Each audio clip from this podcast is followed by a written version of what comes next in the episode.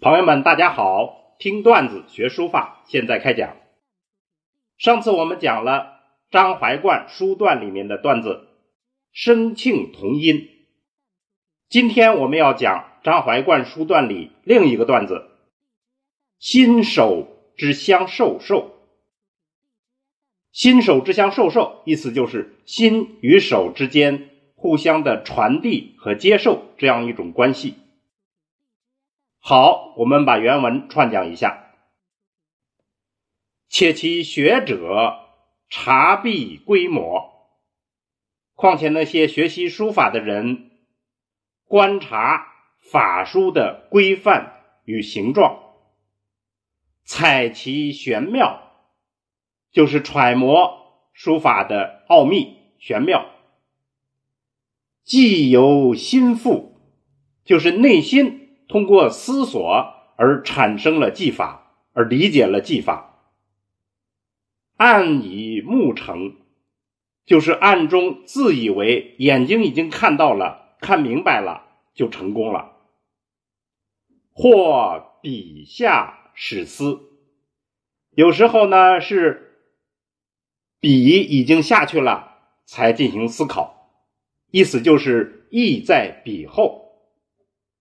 困于顿滞，于是就困于迟钝呆滞，就书法就会出现顿滞的现象，或不思而滞，败于脱落。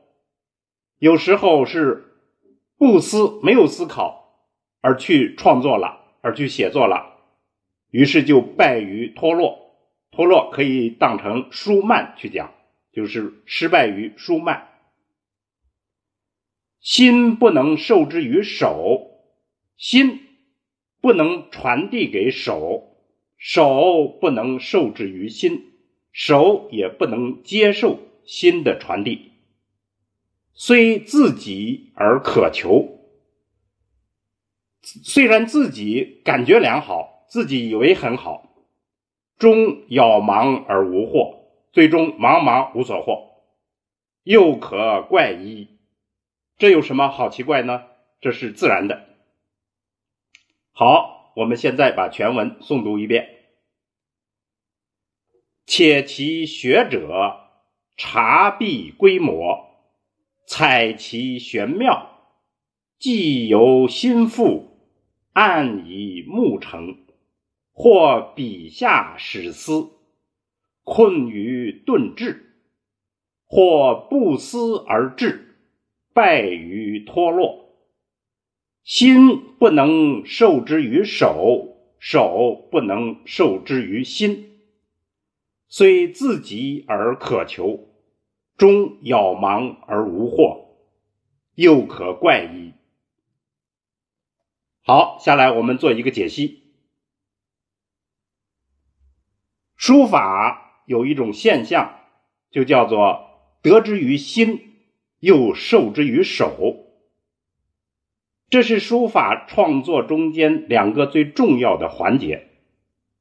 那么这里讲的不成功的书法，其原因就在于这两个环节出了问题：心不能传递给手，心里想好了，手里表达不出来，或者是。手不能接受新的指令，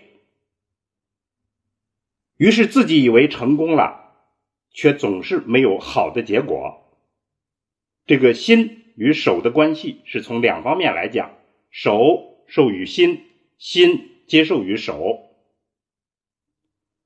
心手之间的互相授受，这种思想是传承了文论的思想。在南朝刘勰《文心雕龙》中间，对此有更加精妙细致的描述，大家可以参阅。然而，描述的理论性环节与机制，再到个人的悟性与把握，还有一段很长的距离。所以，今天我们的结论是：先理清。书法操作的行为机制，再把这种机制内化于自己的身心，形成一种内在的悟性。您就是喝醉了酒，这种悟性也会自动工作。这就是书法的奥妙。好，今天的段子就讲到这儿。听段子学书法，我们下次再见。